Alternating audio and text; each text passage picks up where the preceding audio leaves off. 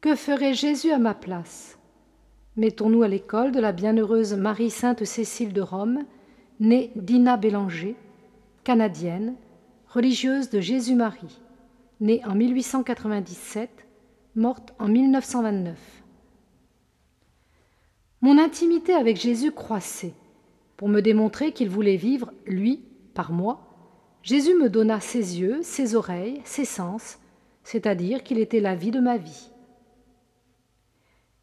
Le Seigneur lui dit, Il faut que mon Père me voie sans cesse, moi seul, à ta place. Dieu a absorbé mon être tout entier.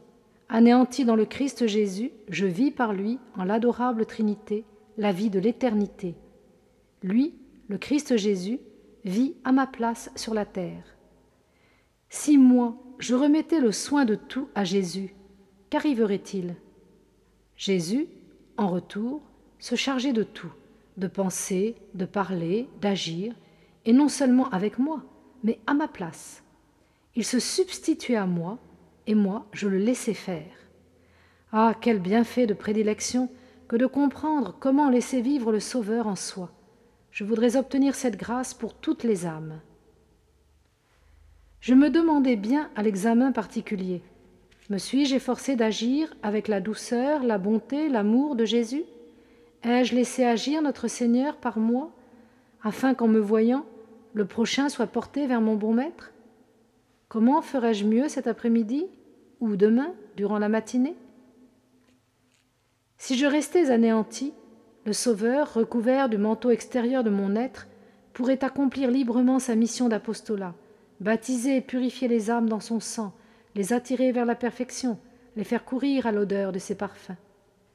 Mon idéal, c'est l'union la plus intime avec notre Seigneur. Je veux que Jésus seul vive en moi et qu'il anéantisse mon être tout entier dans le sien. Je veux comprendre avec l'Esprit de Jésus, juger avec son jugement, agir avec sa volonté, aimer avec son cœur. Je veux voir et regarder avec ses yeux, entendre avec ses oreilles, parler avec sa langue, sourire avec ses lèvres, me servir de ses mains, marcher avec ses pieds, me mouvoir et me reposer en lui seul. Laisser faire, c'est l'abandon parfait qui suppose l'anéantissement, la destruction de moi-même. Laisser faire Jésus, c'est-à-dire laisser agir librement le Dieu d'amour.